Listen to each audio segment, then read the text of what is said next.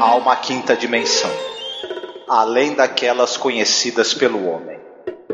É uma dimensão tão vasta quanto o espaço e tão desprovida de tempo quanto o infinito.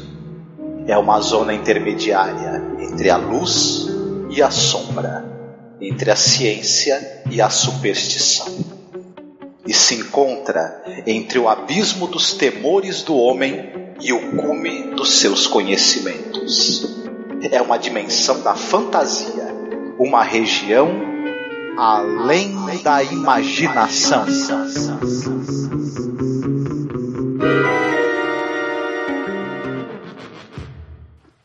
A fighter don't need a scrapbook, Henry.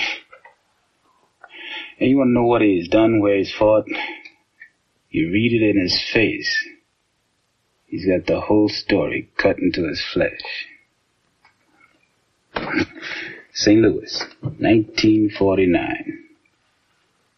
Guy named Sailor Levitt. Real fast boy. And this Memorial Stadium. Syracuse, New York. Italian boy. Fought like Henry Armstrong. All hands and arms. Just like a windmill all over you. First time I ever got my nose broke twice in one fight. And then moved south, Henry. Miami, Florida. Boy got me up against the ring post. He did this with his laces.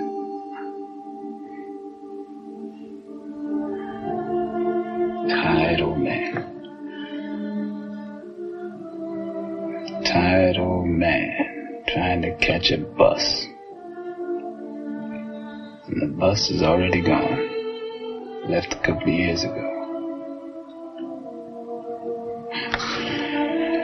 Arms heavy. Legs like rubber. Short of wind. One eye almost gone.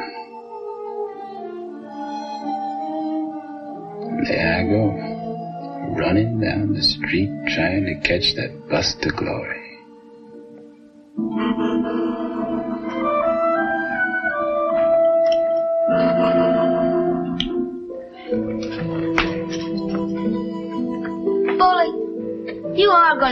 Catch a tonight. I'm gonna make a wish. I'm gonna make a big, tall wish. And you ain't gonna get hurt none either. You hear, Bully? You've been hurt enough already. And you're my friend, Bully. You're my good and close friend. Sometimes in our lives,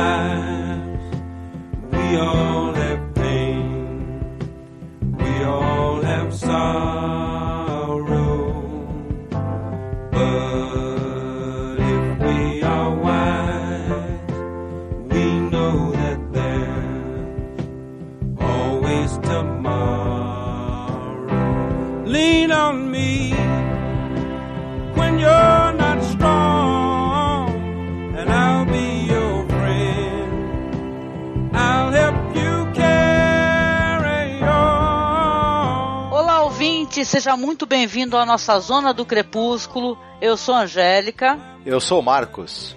Olá, eu sou a Érica, do Seriadores e do Eric Small Talk. Seja bem-vinda, Érica, mais uma vez com a gente aqui para falar de um episódio que você escolheu, que eu tenho que, a princípio, já começar agradecendo, que ele é excepcional. Muito bonito, Érica. Obrigada, obrigada, obrigada. Porque esse daí eu não tinha realmente assistido, viu? É, tem uns episódios que eles ficam escondidos, assim, na zona do crepúsculo mesmo, né? Que ninguém repara muito. Sim. Hoje a gente vai comentar, ouvinte, sobre o episódio The Big Tal Wish, que ele foi ao ar no dia 8 de abril de 1960, direção do Ron Winston, ou Ronald Winston também, né? É, roteiro ali do Rod Serling, com o maravilhoso, estou apaixonada, o Ivan Dixon, né? Eu não consegui ligar o nome à pessoa, sabe, Érica? É engraçado porque depois, quando eu fui ver quem é o Ivan Dixon, eu falei, caraca, sabe? O cara trabalhou muito nessa vida, hein? Ô louco. Sim, sim, ele fez bastante coisa. É, e o personagem dele é muito, muito bonito, né? O, o menino também que interpreta ali um personagem muito interessante, que é o Stephen Perry, né? Que ele faz um Henry Temple. Ele é maravilhoso. Aliás, esse é um episódio, Erika, que ele tem um diferencial que é interessante a gente até apontar isso logo no começo aqui do podcast, que é um episódio de predominância de elenco negro, né? Isso é muito importante numa época como essa, né? Com certeza, e isso me chamou muita atenção, porque eu tô maratonando, né? E, assim, esse episódio me pegou justamente. Eu fiquei em dúvida entre ele e um outro, que eu sabia que talvez eu pudesse tentar a sorte. Mas eu escolhi esse justamente por isso, porque chupa Pantera Negra. Elenco de predominância negra a gente já teve aqui. Entendeu? É verdade, sim. Ali interessante é que até os personagens brancos que aparecem no episódio, né? Claro que a gente vai desenvolver um pouquinho mais, mas eles são assim meio vilanescos, né? Então isso é muito legal, né? E, e sabe por que, que é legal, Erika? Porque a gente fez, a gente gravou sobre o episódio, já deve estar no ar nessa época, né? Com certeza onde a gente criticou muito assim a, a representação de seres é, é, alienígenas, né? É, porém, como a temática do episódio era assim, é, todas as pessoas são iguais em todos os lugares e só tinha gente branca, a gente ficou bem bolado e falou: Nossa, será que esse personagem ele, ele abriu esse sorriso porque ele só viu gente branca? Eu lembro como se fosse ontem a gente comentando, falando: Nossa, que, vamos, vamos falar um pouco sobre xenofobia. Talvez o Rod Selling tivesse já ensaiando realmente uma coisa assim importante como essa, né? Porque, porra, hoje em dia, né, a gente ainda tá. É, é, o mundo ainda está melhorando muito nessa questão de ter filmes com mais representatividade, sabe? Agora, recentemente, teve Jordan Peele falando que não tem interesse em colocar protagonistas brancos nos filmes dele, sabe? E eu gerou uma polêmica, né? Excelente, para mim foi maravilhoso ter que sambar mesmo, sabe por quê? Eu coloquei até lá no Twitter a minha opinião. Eu só coloquei assim, ó. Vê aí, ó, Spielberg, Lars von Trier, vai ver o James Cameron, vai ver o Woody Allen, os, o Martin Scorsese, pega os novos e os velhos, da era novos, que quantos te botaram um protagonista negro em algum filme? Aí o cara vem correndo. Spielberg fez a cor púrpura. O elenco era predominante negro. Claro, era um filme sobre negros, ele não podia trocar o elenco. Se ele pudesse, ele trocava. Entendeu? É uma história americana baseada na história dos negros. Não tinha como ele trocar ali. Aí o que, que ele fez? Ele botou todos os negros importantes da década de 90 na cor púrpura e simplesmente foi lá e tentou, conseguiu ganhar um Osquinha, né? Muito bonito. Obrigado, Spielberg, você é tão legal. Depois nunca mais botou um negro em papel nenhum de destaque nenhum filme dele. É verdade. Sim, e olha, antes que alguém fale qualquer coisa, porque eu tô ouvindo chororô de muita gente aí na internet, né? Não existe racismo inverso, tá? Só para constar. Então não me venha com churumelas a qualquer pessoa aqui nos comentários. É, até porque se quando, quando se você tem é, 98% do mercado só botando protagonistas brancos e a gente quer pegar, sei lá, 20, é um, são um, é um diretor que disse que não tem interesse em colocar protagonista branco em filme, porque ele tá fazendo Twilight Zone e tem um monte de branco, tem asiático, tem latino, ele tem várias diversidades. Sim. No filme, nos filmes dele, vamos dizer que ele consiga lançar um filme a cada dois anos, nossa, acabou com a raça branca, acabou. Acabou, É. acabou, não tem como. É um preconceito mesmo, reverso, absurdo, nossa, acabou. Uhum, Pelo amor de Deus, né, exatamente. gente? Vamos, vamos é, isso é legal, sabe, essas matérias, para poder o branco se sentir no nosso lugar, do negro. Porque eu sou É, negra, claro. pra quem não sabe. E ver como é. A gente vê filme com branco o tempo inteiro, não fica fazendo mimimi. Aí vocês ouvem isso, ai meu Deus, socorro, que horrível. A gente se toca. Tá Ah, certíssima. desculpa, isso me deixou meio revoltada. Muito, muito bom você falar, Érica, isso daí, viu? Muito importante a gente ter uma fala assim aqui no podcast, porque a gente já criticou muitas vezes assim questão de representatividade, e pra mim foi uma grande surpresa assim eu pegar um episódio com esse elenco de predominância negra, sabe, pessoal arrebentando, sabe? Então foi muito legal, foi uma grande, uma tremenda de uma experiência que eu tive aqui. Com certeza você também, né, minha amiga, já que você escolheu, né? essa, essa questão do- do- da representatividade na televisão é, americana, né, já que a gente está falando especificamente dela, e nos anos, se hoje é difícil, né, você, você tem uma, ainda uma predominância absoluta de pessoas brancas, tanto quanto protagonistas na- na- nas histórias e, enfim, é, imagine nos anos 60, o, o Rod Selling, ele foi podado muitas vezes pelos produtores. Ele queria, na verdade, colocar episódios que, além de terem personagens negros, colocassem questões relacionadas com racismo, com discriminação, e os caras podaram ele totalmente, falaram que não nem pensar. E é, ele demorou muito para ele conseguir introduzir algum elemento ali de questionamento ali das tensões raciais que havia no, na, na, América na época e tal. Esse episódio é, é, era algo tão incomum você ter um, na televisão. É, algum né, personagem ou protagonista negro no, no, no, no, episódio de série de TV, esse episódio ele foi meio que chamou muita atenção na época. Tinha na época um prêmio que ele é, era dado para produtos audiovisuais ou para manifestações que contribuíssem para uma melhor interação entre brancos e negros nos Estados Unidos, enfim. E esse, esse episódio acabou sendo premiado por conta disso também. E os dois atores principais, que é o Ivan Dixon e a Kim Hamilton, eles não estão nessa série à toa. Eles eram também é, é, pessoas que se destacavam, eles estavam entre os poucos atores negros tanto ele quanto ela, que conseguiam ter carreiras de destaque. O Ivan Dixon, ele dirigiu ele foi muito atuante como ator, ele começou nos anos 50 e 60, depois nos anos 70 e 80 ele dirigiu muitos e muitos episódios de série, era um cara ator, é, produtor, roteirista, é, diretor de grande talento, ele, ele, era um, ele era um nome importante da televisão na época, dirigiu episódios de, de todas as séries importantes aí dos anos 70 e 80, é, a Kim Hamilton, ela era, ela era roteirista, diretora, produtora, artista plástica, atriz, já com uma carreira muito consolidada também na televisão. Então eles é, eram pessoas também que, que saíam um pouco do, do, do que era o comum que você tinha, porque é, o, os negros tinham papéis assim de, de coadjuvantes, né? E, e, era mais difícil também eles trabalharem em destaque atrás das câmeras também. E essas duas pessoas, tanto a Kim Hamilton quanto o Ian Dixon, eles quebraram esse paradigma e, e tiveram uma carreira que acabou abrindo muitas portas, esses dois é, atores e diretores, enfim. E de certo modo, isso deu, acho que ao Rod Stelling, a chance de conseguir fazer esse episódio.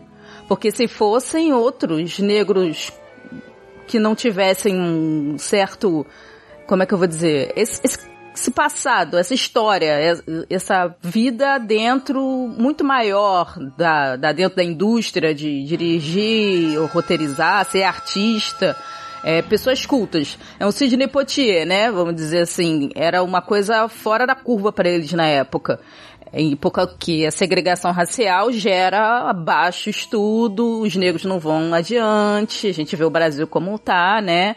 Então uhum. tem toda essa opressão. Então eles eram negros cultos que trabalhavam no meio, então eles ele deve ter conseguido até fazer esse episódio porque ele falou assim, são negros, mas são negros, blá, blá, blá, para poder justificar, né, fazer isso.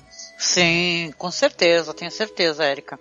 Eu queria trazer algumas curiosidades também, aproveitando que a gente está nessa seara das curiosidades, né? Que diz que originalmente ia ser escalado para o papel principal um boxeador profissional, né? O campeão, o Art Moore, né?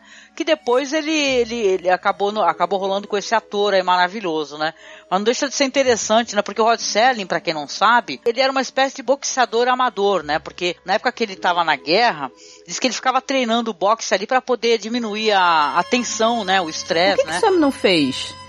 Pois Diz. é. Daqui a pouco ele foi astronauta, ele, ele treinou, só não foi para o espaço. Só tá faltando isso, porque toda vez a gente descobre um negócio novo dele.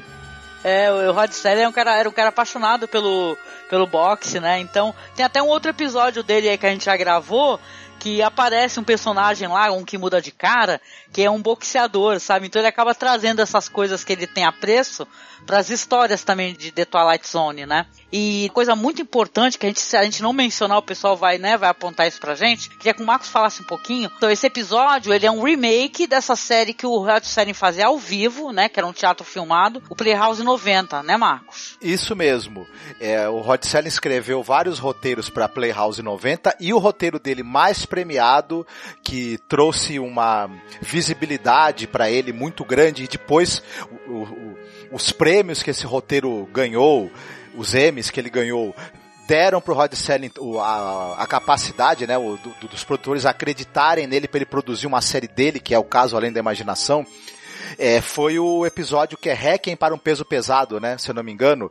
E que esse episódio é uma espécie de releitura, né? Esse episódio do Além da Imaginação é uma releitura daquele episódio da série Playhouse 90, que tinha o Jack Palance né, no papel principal. Hum, legal. Exatamente. É um episódio muito celebrado, sabe, Érica? Só que essa série aí, Playhouse 90, eu descobri que para quem é, compreende inglês perfeitamente, é muito fácil de localizar. Tem no YouTube, tem no Internet Archive, mas é uma série que não tem legendas por aí, senão inclusive eu, tinha, eu até publicaria na página, porque eu tô sabendo aí que o, que o, que o Jordan Peele também vai fazer um remake de um episódio do Playhouse 90, né? Ele vai pegar um, um episódio do Playhouse 90 e fazer, pelo título a gente já sacou que é o, o comediante, né, do Playhouse 90. Mas então, é interessante esse, esse negócio do Rod Serling pegar um, um, um, remake de um grande sucesso dele e colocar um personagem negro. Isso daí é muito legal, é fundamental, inclusive, para a gente compreender certos aspectos da história que são colocados mais adiante né, coisas que são discutidas para além, né, do que o episódio propõe, né, que é falar de, de fantasia, de acreditar na magia, etc, né? Sim, e eu falei assim um, um, legal assim baixinho, não é porque eu falei, achei assim, nossa, que informação, né? Não é foi porque eu tava pensando assim, nossa, com brancos para mim não faz sentido o episódio. Tipo, eu não consigo sim, ver sim. ele com atores brancos. Depois eu vou explicar o porquê. Tá certo, não, porque tem coisas assim importantes que foram colocadas a, para além, que geram leituras, né, importantes. Mas vamos lá então para a sinopse, Marcos. Sim, esse episódio que a gente vai comentar é o The Big Tal Wish, que é alguma coisa como um grande desejo ou um desejo muito importante. Né? E ele fala sobre um boxeador, o Boyle Jackson, vivido aí pelo Ivan Dixon, né, um boxeador negro, peso pesado, só que ele é um cara que ele já tá com uma certa idade, ele não teve uma carreira muito brilhante, né, e ele vive ali de lutas pequenas ali, pequenos desafios e tentando se manter, né. É, ele tem o rosto todo marcado, né, é uma, uma parte muito bonita do episódio, em que ele começa é, relembrando ali diante do espelho é, cada luta que ele teve é uma marca que tem no rosto dele. Ele aluga um quarto no, numa pensão, né, que é da Francis Temple, da, da, senhora, da senhora Francis Temple, e o filho dela, o menino Henry Temple, que é um menino, se eu não me engano, de 6 anos de idade, ele adora o Boyle. Ele fala que o Boyle é o melhor amigo dele, o Boyle é como se fosse uma espécie até de figura paterna, de repente, para ele. E ele sempre acompanha as lutas do, do, do Boyle, né? Sempre torce muito por ele, apesar dele volta e meia ser derrotado e não ter uma carreira assim como, ele, como brilhante, a carreira dele está em plena decadência. Ele tem, tem uma luta agendada, né? Uma luta difícil e antes da luta o menino fala para ele o seguinte, olha, que quando ele deseja muito forte alguma coisa, com muita vontade, o, menino tem uma espécie de poder que faz com que essa coisa aconteça, que um milagre aconteça. E o menino fala para ele: Eu vou desejar com muita força que você não se machuque, que você seja bem sucedido nessa luta.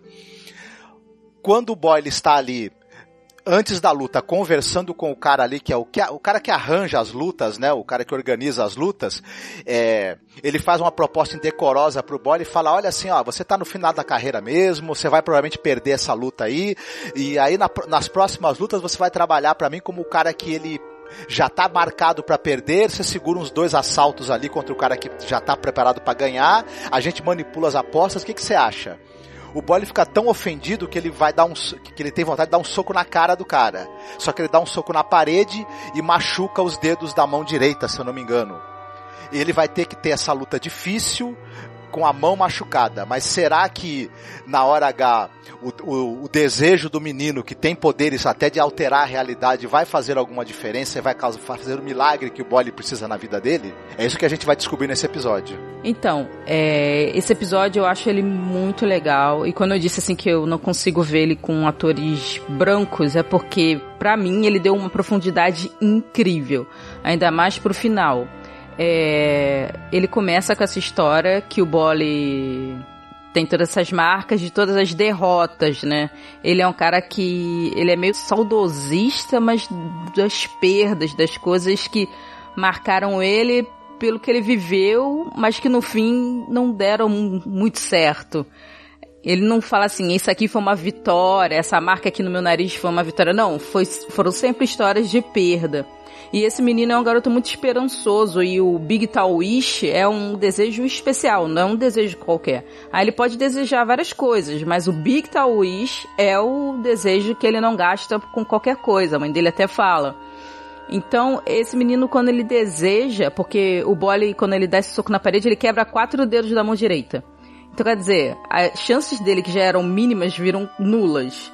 E ele vai lutar e acontece o pedido do garoto. E quando acontece o pedido, acontece a inversão. E sim, ele ganha. E ele pergunta para todo mundo, mas quando eu caí, não sei o que, e ninguém lembra. E ele de meio que como boxeador que sabe que apanha e perde um pouco a noção das coisas, ele começa a acreditar que realmente ele ganhou. É, ele ganhou, mas só que no fundo ele sabe que ele perdeu. E aí quando ele vai encontrar o garoto e ele fala com o garoto que para mim é a melhor parte do episódio, é porque quando ele volta para encontrar o garoto, ele volta todo animado, todo mundo na rua fala com ele diferente, é todo um clima totalmente diferente. Apesar das pessoas terem torcendo para ele quando ele sai, quando ele volta, parece que o bairro daquelas pessoas negras tipo, se sente orgulhoso no todo, sabe? Ele representa toda aquela comunidade. E aí ele volta todo feliz e fala com o garoto, e, mas o garoto sabe. E quando ele pergunta pro garoto, o garoto fala: Não, você sabe, mas eu desejei e aconteceu. E ele é tão reprimido, ele por ser negro, ele não se dá o direito. Ele tem uma fala que ele diz: "Nós não temos esse direito. A gente não pode sonhar. Isso não é pra gente." Tipo, cara, é muito pesado, tipo assim, o garoto desejou, aconteceu, ele falou: que não, não pode ser. Ele sabe que aconteceu o desejo, mas ele faz uma força tão contrária, ele acredita tanto que os negros não têm esse direito, porque ele sonhou a vida toda e sempre perdeu, e ele acha que meio que vai perder a identidade dele se ele aceitar essa vitória que foi dada, entre aspas, de mãos beijadas para ele. E aí ele vai e consegue reverter tudo. E aí a vida dele volta a ser aquele marasmo, né? Ele volta, passa e todo mundo assim, pô, valeu, não sei o quê. Aí ele chega para falar com o menino e o menino deixa de acreditar. E aí no final, nos últimos minutos, ele deixa uma fala assim: "Mas sabe por que que não acontece? Porque muita gente não acredita". Aí ele começa a acreditar, mas você vê como como uma coisa é ruim. É tipo, é a vida. A pessoa chega num determinado ponto da idade dela que ela fica tão experiente, tão velha, tão sábia que ela percebe assim: Cara, eu podia ter sonhado mais, tipo, não faz diferença. Eu poderia ter desejado mais, eu ia cair do mesmo jeito, mas ok. E a criança é podada disso, sabe? Essa criança que tem todo um caminho pela frente, ela foi podada. Ela nunca mais vai fazer um desejo desse, ela nunca mais vai poder ajudar ninguém, nem se ajudar, porque ela não acredita mais. Porque o cara tirou esse direito dele porque a sociedade botou na cabeça dele: negros não têm direito a sonhar. E você fica pensando, né, assim, né? Porque o personagem dele tem essa coisa que parece uma coisa muito cruel, né? E muito antipática até, né? Você vê alguém que está destruindo os sonhos de uma criança. Mas você vê que aquilo também é medo, né? Um, é quase um medo desesperador, né? Que ele não quer que aquele menino querido sofra, né? Então ele fala, não, você não vai sofrer, porque o mundo é cruel, né? O mundo vai te fazer sofrer, né? Tem até uma fala dele logo no começo com a mãe, né? Do menino, fala assim, olha, quando eu era criança, meus sonhos foram arrancados de mim, né? Algo do gênero, né? A minha, minha cara foi, é, foi exprimida no concreto. E aí eu entendi, esse é o concreto, eu não tenho direito a ter sonhos. Então é muito triste, mas eu acho que o episódio, ele tem esse tom também para ser uma crítica, né? Só que como muita coisa que o Rod Selling faz, é uma crítica velada. Né? Eu penso que como esse roteiro, o roteiro é muito bonito, que o, Rod Selling ele é um cara que escreve muito bem. Então os personagens têm umas falas é, interessantíssimas, né? E ele falando isso é muito duro de, da gente ouvir, né? Um personagem falar isso pra uma criança, né? Você não pode acreditar nisso, você não pode acreditar nisso. E aí ao mesmo tempo, no final, como você mesma disse, aí no final ele revê né, esse conceito, porque ele vê que ele, ele tinha tudo na mão. E é interessante que o episódio também deixa meio aberto se tudo isso, as imagens que a gente viu, né, da, de tudo parar, porque caramba, é muito legal isso. O episódio visualmente ele é, ele é interessantíssimo. No momento que o menino faz o pedido, né, que ele espreme o rostinho dele ali na televisão, que ele está pedindo, né, com força, aí a, a tudo para né? O enfoque são nas mãos, são nos pés dos boxeadores, né? Só depois que vai mostrar o corpo inteiro. E aí você fica, fica meio aberto, pelo menos para mim ficou também se todo esse esse esse essa coisa dele ter ganhado e tal, ele ter chegando, ele tá sendo recebido com aquela festa, né, e tal, né? É uma coisa que talvez foi ali naqueles é, segundos, né, que passou tudo na cabeça dele, né? É uma leitura possível também, mas é interessante. Quando ele caiu, né? Sim. E você, Marcos, o que, que você achou? É um dos meus episódios preferidos do Além da Imaginação. Ele não aparece em muitas listas assim dos preferidos do pessoal, mas é é um dos meus preferidos desde a primeira vez que eu vi. Para mim esse episódio ele tem algumas características que são meio únicas dele, né? Primeiro, tudo bem, os episódios do, da série em geral são muito bem escritos, tem um texto de primeira qualidade, mas o texto desse episódio ele é lindíssimo. É, é, é uma coisa assim que é, é literatura pura, né? As, a maneira como o personagem descreve a seu próprio infortúnio, como ele descreve as marcas no seu rosto, é, é, a desesperança dele que ele verbaliza para o menino, é algo muito tocante, muito pungente para mim tem um subtexto também de não é à toa que ele de, quando ele quando ele recebe esse milagre, né? Essa coisa de, dele poder mudar o destino dele, ele não acredita, ele fala pro menino que nós não temos essa é, esse direito de sonhar. Não, não é à toa que são personagens negros nos anos 60, numa sociedade excludente, extremamente racista, extremamente cruel com né, o, é, essa, essa, essa parte da, da sociedade americana, né, com, com os negros, enfim, é, esse subtexto do, do, do, dele, dele rejeitar esse milagre, por não poder acreditar nele, tá muito claro aí, né? É, se, o, se o autor não podia falar diretamente de racismo porque seria podado, né? A gente lê isso daí pelas entrelinhas de uma maneira muito óbvia, muito clara, assim.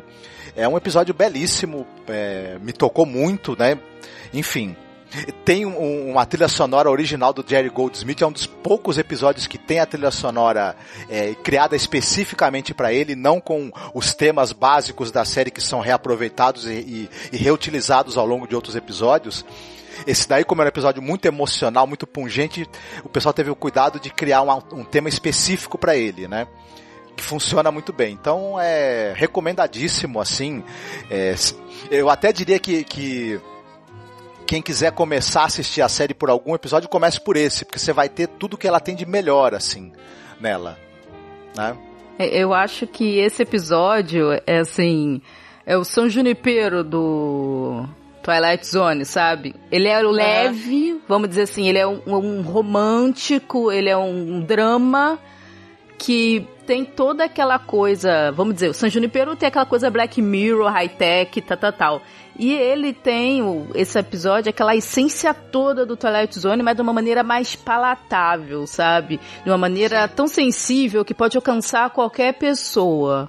É, mesmo você sendo branco, você vai se emocionar, mas você sendo negro e vendo aquelas palavras é muito forte. E você pensando que é 60 e o Partido dos Panteras Negras vai nascer nessa década, é porque tá chegando no auge do racismo, da Concus Clan. Então, é muito.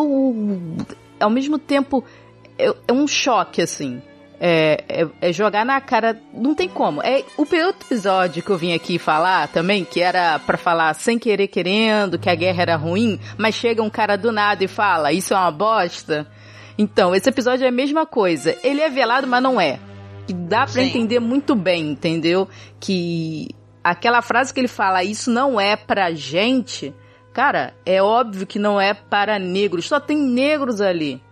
E assim, é, é muito é tocante e é essa coisa da, da, da criança, né, que ele tenta proteger matando o sonho.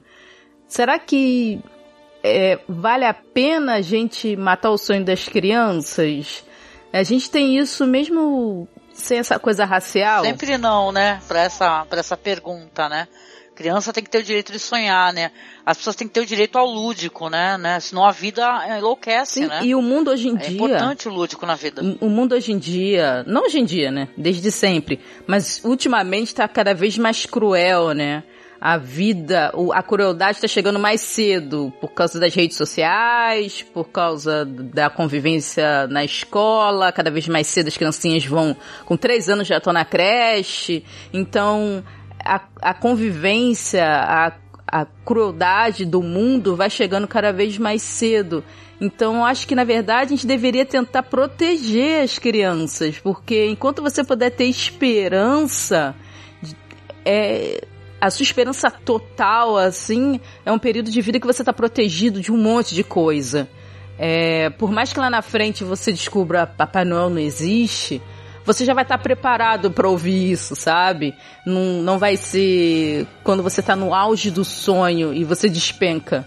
Então, eu acho Sim. que se você corta isso da criança, quando ele se tornar um adulto, o que, que sobra, sabe? É sobra o Boyle. Ele é um cara que ele não tem esperança de nada. Ele vai lutar já derrotado, sabe? Porque ele sabe que ele não tem chance. Mas não pode acontecer por um acaso? Do outro cara escorregar e ele ter uma chance? Não sei, sabe? Eu acho que as pessoas sempre têm que ter esperança, porque desesperança é um veneno para a alma das pessoas. E hoje em dia a gente vive num mundo com tanta depressão, com tanto, tanta ansiedade, com tanta pressão pela vitória, Betina, um milhão e meio em não sei quantos anos. Cara, nem todo mundo vai vencer, você não vai vencer todo dia, você vai perder a maior parte do tempo. Mas aproveita, sabe? Quando você tiver uma vitória, você aproveita, você sonha, você tenta esticar aquilo, você tenta permanecer no sonho. As pessoas hoje em dia não, não a gente não tá conseguindo, sabe, se manter feliz, esticar a nossa felicidade. A gente só consegue ficar puto da vida por causa de qualquer coisa em dois minutos que você entra no Twitter, em três segundos que você entra no Facebook, sabe?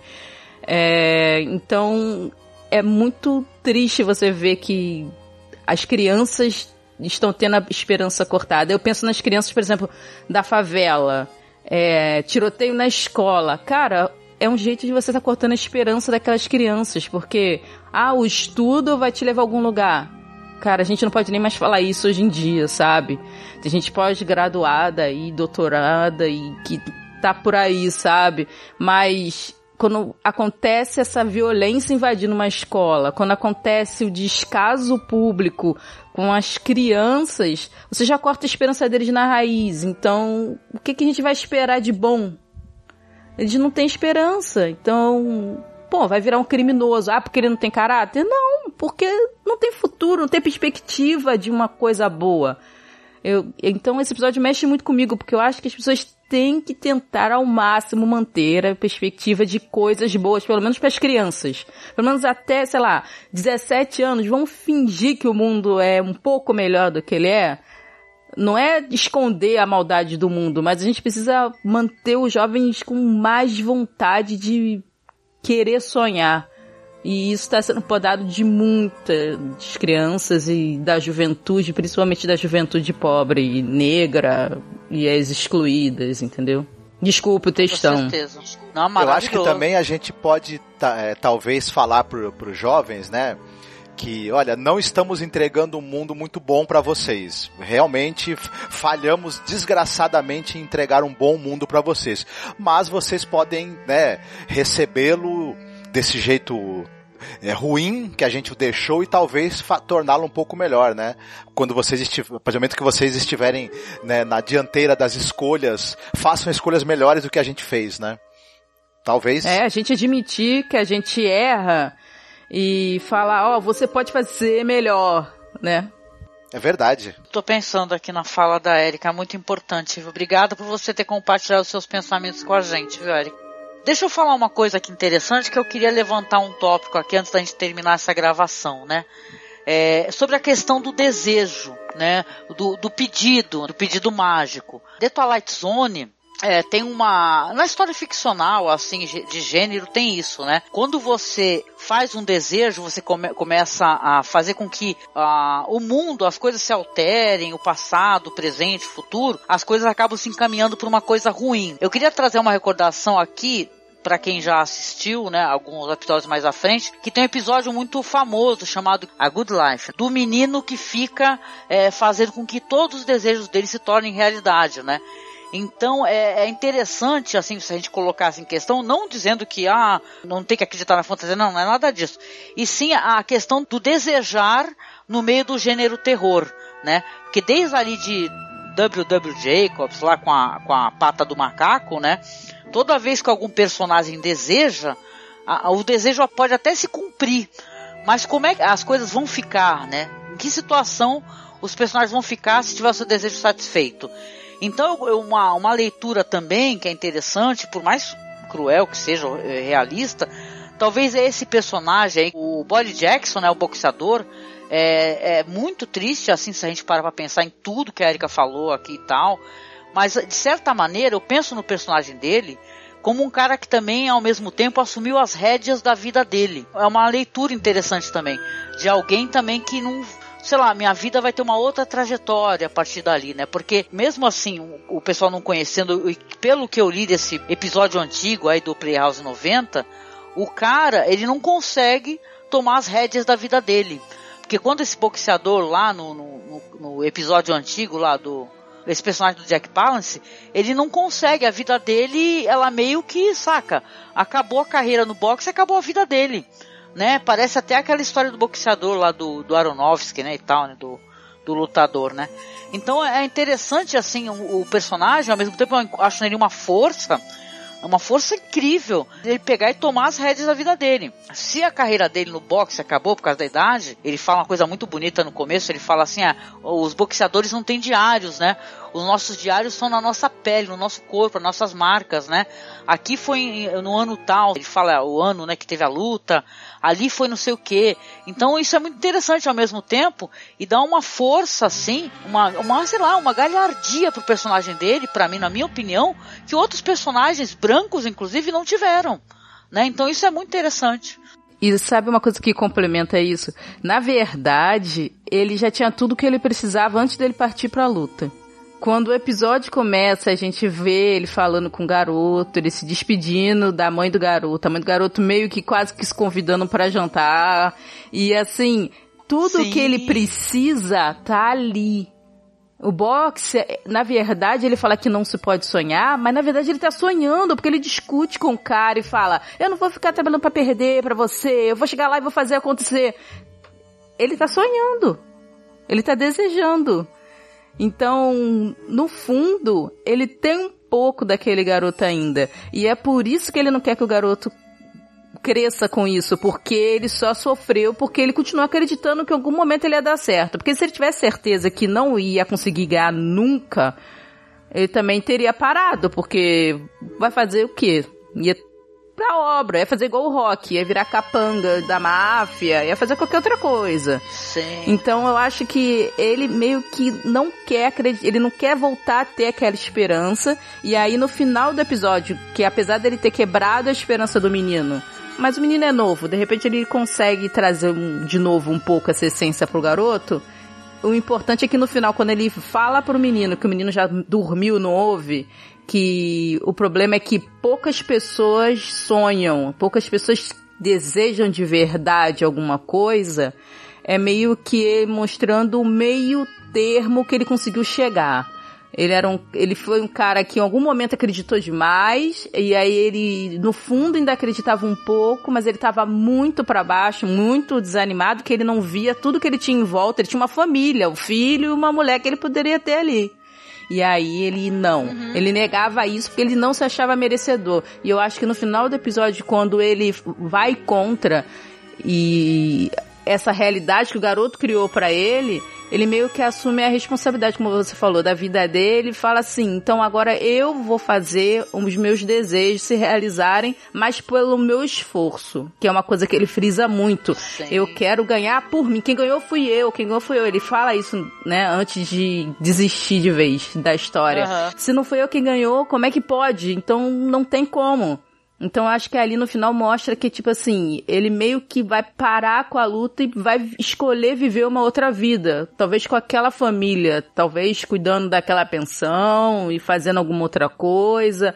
Mas o, o sorriso no final é uma esperança que cresceu nele. Uma esperança que o garoto perdeu, mas foi pra ele. Então, isso tem a ver mesmo com tomar as rédeas da situação. Eu senti isso também. Ah, sim. Eu não, eu ia falar o seguinte, que no final ele fala uma coisa muito bonita pro menino, né? A, a gente vai pro parque, a gente vai poder é, passear, a gente vai jogar, é, né? Os dois vão se divertir, né? De certa maneira você já vê ali bem o que você tá falando, Érica, é uma figura paterna, né? Que se apresenta pra ele ali pro menino, onde ele assume, né? De vez, em vez de ser um fã, né? O menino ser um fã, ser um amigo querido e tal. Uma criança querida é uma figura paterna, né? Ele não ganhou a luta, mas a gente intui que ele ganhou uma família, né? Isso também é uma grande vitória, né? Sim, pra ele acho que era o- é muito maior do que ganhar aquela luta.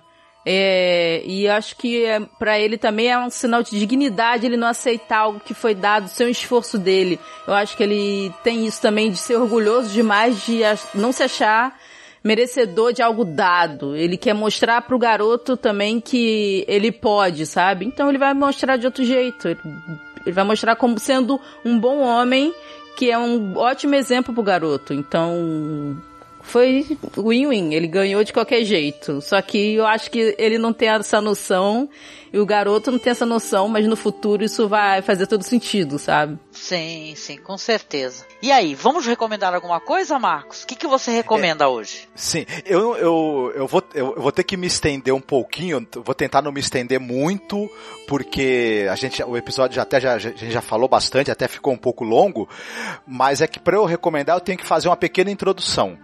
Né? Antes de falar do filme em si que eu quero recomendar. Vocês, é, evidentemente todo mundo já assistiu Star Wars, né? E fica encantado com a voz do, do personagem Darth Vader, né? A voz dele é feita por um ator maravilhoso chamado James Earl Jones, um excepcional ator, né? Um ator negro também. E ah, Vamos à introdução do, do- antes de eu falar do filme. O primeiro é, campeão peso pesado é, negro dos Estados Unidos foi um cara chamado Jack Jefferson. Ele era conhecido como o Gigante de Galveston.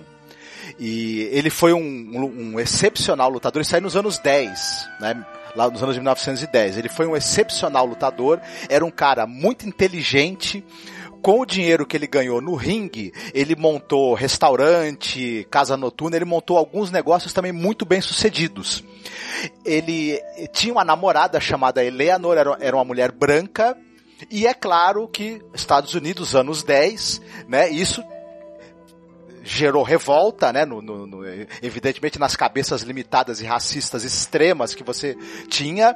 E o que acontece? Ele viajava bastante com essa noiva dele, né, com essa namorada, e tinha uma lei na época que você não podia viajar de um estado para o outro com uma mulher em concubinato, digamos assim, com propósitos de, de eh, eróticos, né? Era uma lei, evidentemente, antiquada, enfim, moralista ao extremo, e as autoridades de, de- mais de um estado enquadraram o Jack, né, Jefferson nessa lei com a intenção, logicamente, de acabar com a vida dele, prendê-lo. Ele teve que cumprir pena, é, isso trouxe grandes dificuldades para ele, grandes problemas. Mesmo assim, ele conseguiu dar a volta por cima, conseguiu ter uma, ter uma vida bem sucedida, apesar das perseguições e, que ele sofreu assim absurdas. Ele, o governo americano, acho que esse ano, agora, o ano passado, eu não lembro, inclusive perdoou oficialmente e pediu desculpas pelo que foi feito com o Jack Jefferson. Em 1970, o diretor Martin Ricci dirigiu um filme que é A Grande Esperança Branca, que é um filme que conta a vida do Jack Jefferson, com o James L. Jones no papel principal. Ele foi indicado ao Oscar, não ganhou, mas acabou ganhando o Globo de Ouro de melhor ator revelação. É um filme maravilhoso, vale muito a pena assistir. Ele passou na TV brasileira algumas vezes. Enfim, faz um bom tempo que ele não é reprisado, mas é um filme que também muita gente não lembra dele, infelizmente, mas vale muito a pena, assim, ser visto. Ai, legal, Marcos. Obrigada. Já tô, na verdade, anotando aí, porque eu também não conhecia. Fiquei curiosa, viu? Curiosa.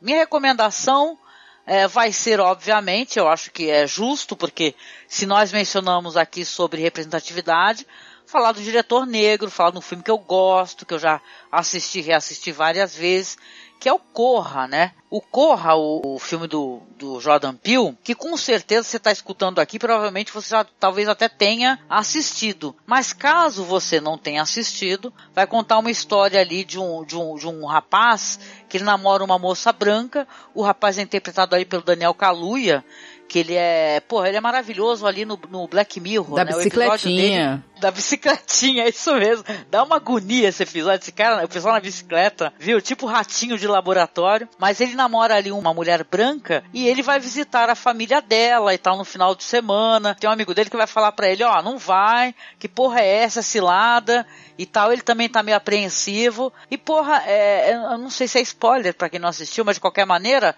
ele realmente vai se meter numa cilada tenebrosa. Agora eu vou ser obrigado a dar um spoiler para poder falar uma coisa importante, né?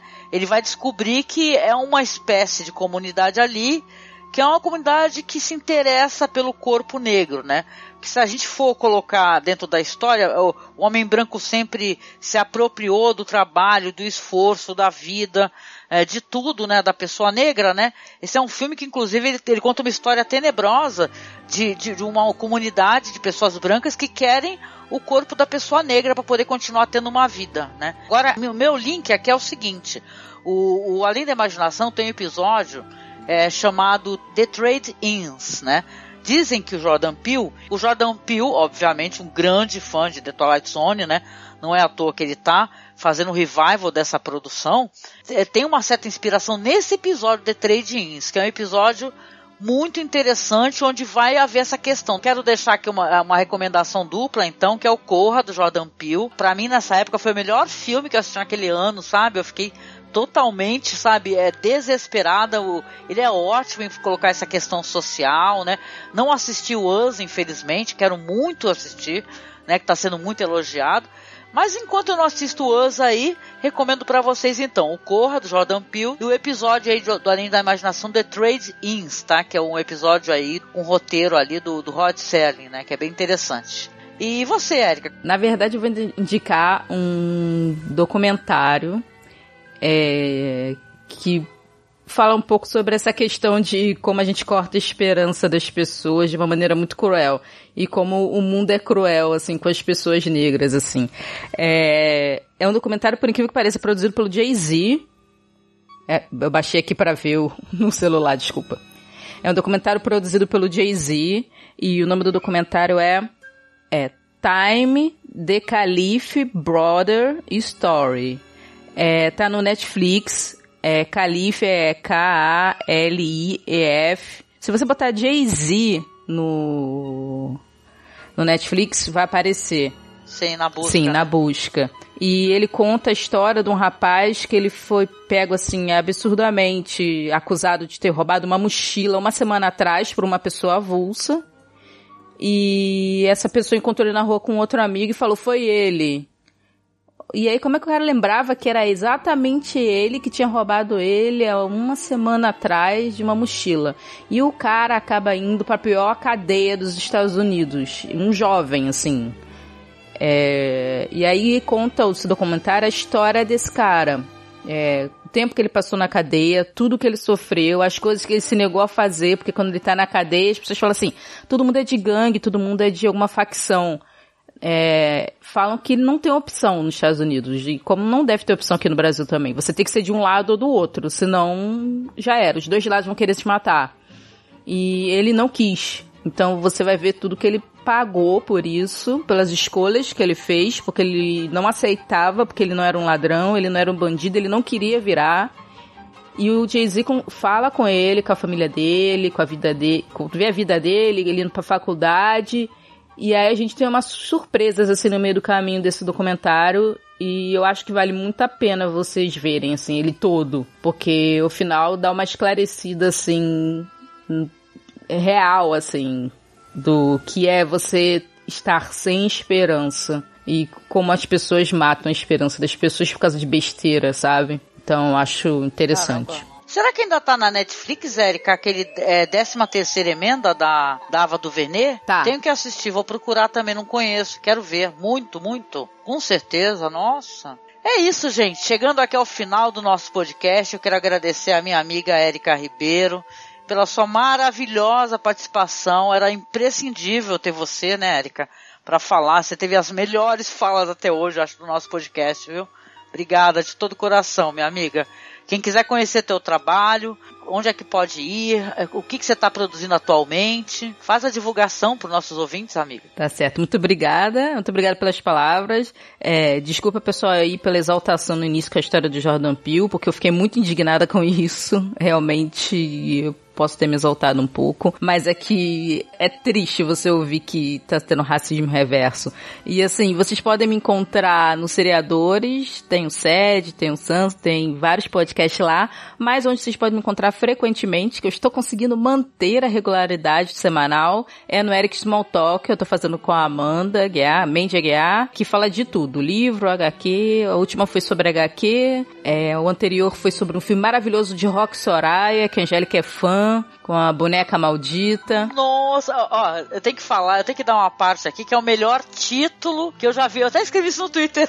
É o melhor título que eu já vi de um podcast na minha vida, que eu dei, eu dei risada para caramba. É muito bom o podcast de vocês, Érica. Desculpa. Só pra falar que é muito É, bom, porque muito bom. é o maravilhoso, como é que é? É... Sabrina, aprendiz de Annabelle, by Rock Soraya, aprendiz de James Wan.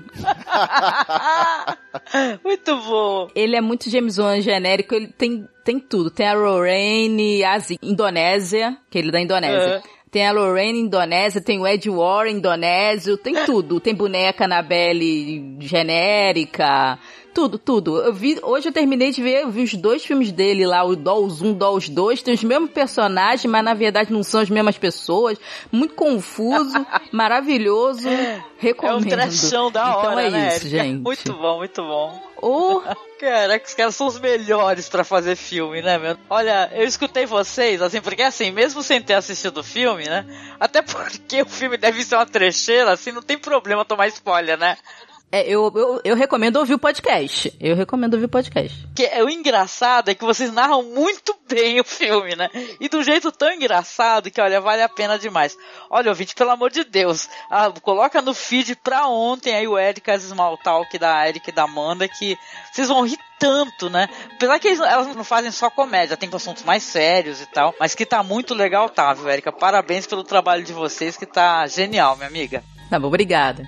E, Marcos, agradecendo a você aqui pela tua colaboração, também nesse podcast tão maravilhoso, um episódio tão sensacional. Você quer deixar alguma frase aqui no final, já que virou um hábito isso, né? Ele veio até reclamar comigo, virou um hábito isso? Virou... É, teve uma vez que ele não falou, fiquei assim, o que aconteceu? Caiu, é que ele caiu no final do podcast, no mínimo no Skype. Então, se é, racismo, preconceito devido à cor já é uma coisa abominável, imagina racismo, homofobia e misoginia na- no mesmo pacote. Isso é uma verdadeira porcaria que a gente devia jogar no lixo em vez de colocar uma faixa presidencial em cima. Muito bem. Olha, foi curto e grosso dessa vez. Ah, achei que foi pouco, hein? Ó, quem lacra não lucra, hein? Mentira, lucra sim. Beijos. Deixando um recadinho só no final aqui, que eu sempre esqueço de falar isso. Olha só, gente, não deixa de seguir a gente lá nas redes sociais, tá? Por favor, a gente criou lá uma página lá, Além da Imaginação Podcast, onde a gente coloca, olha só, você sempre vai conseguir assistir os episódios, que vão estar na página do Facebook ou na publicação aqui do blog, o episódio completo para poder assistir ou baixar. E você também pode, é importante isso, para manter o nosso trabalho, nos apadrinhar. Então, se você puder, não deixe de doar algum valor, clica aí no link do Padrim, nos colabore com a gente para que a gente possa continuar esse trabalho de edição, publicação para a segunda temporada, né? E é isso, gente. Beijo, até o próximo podcast. Tchauzinho. Fiquem bem. Tchau!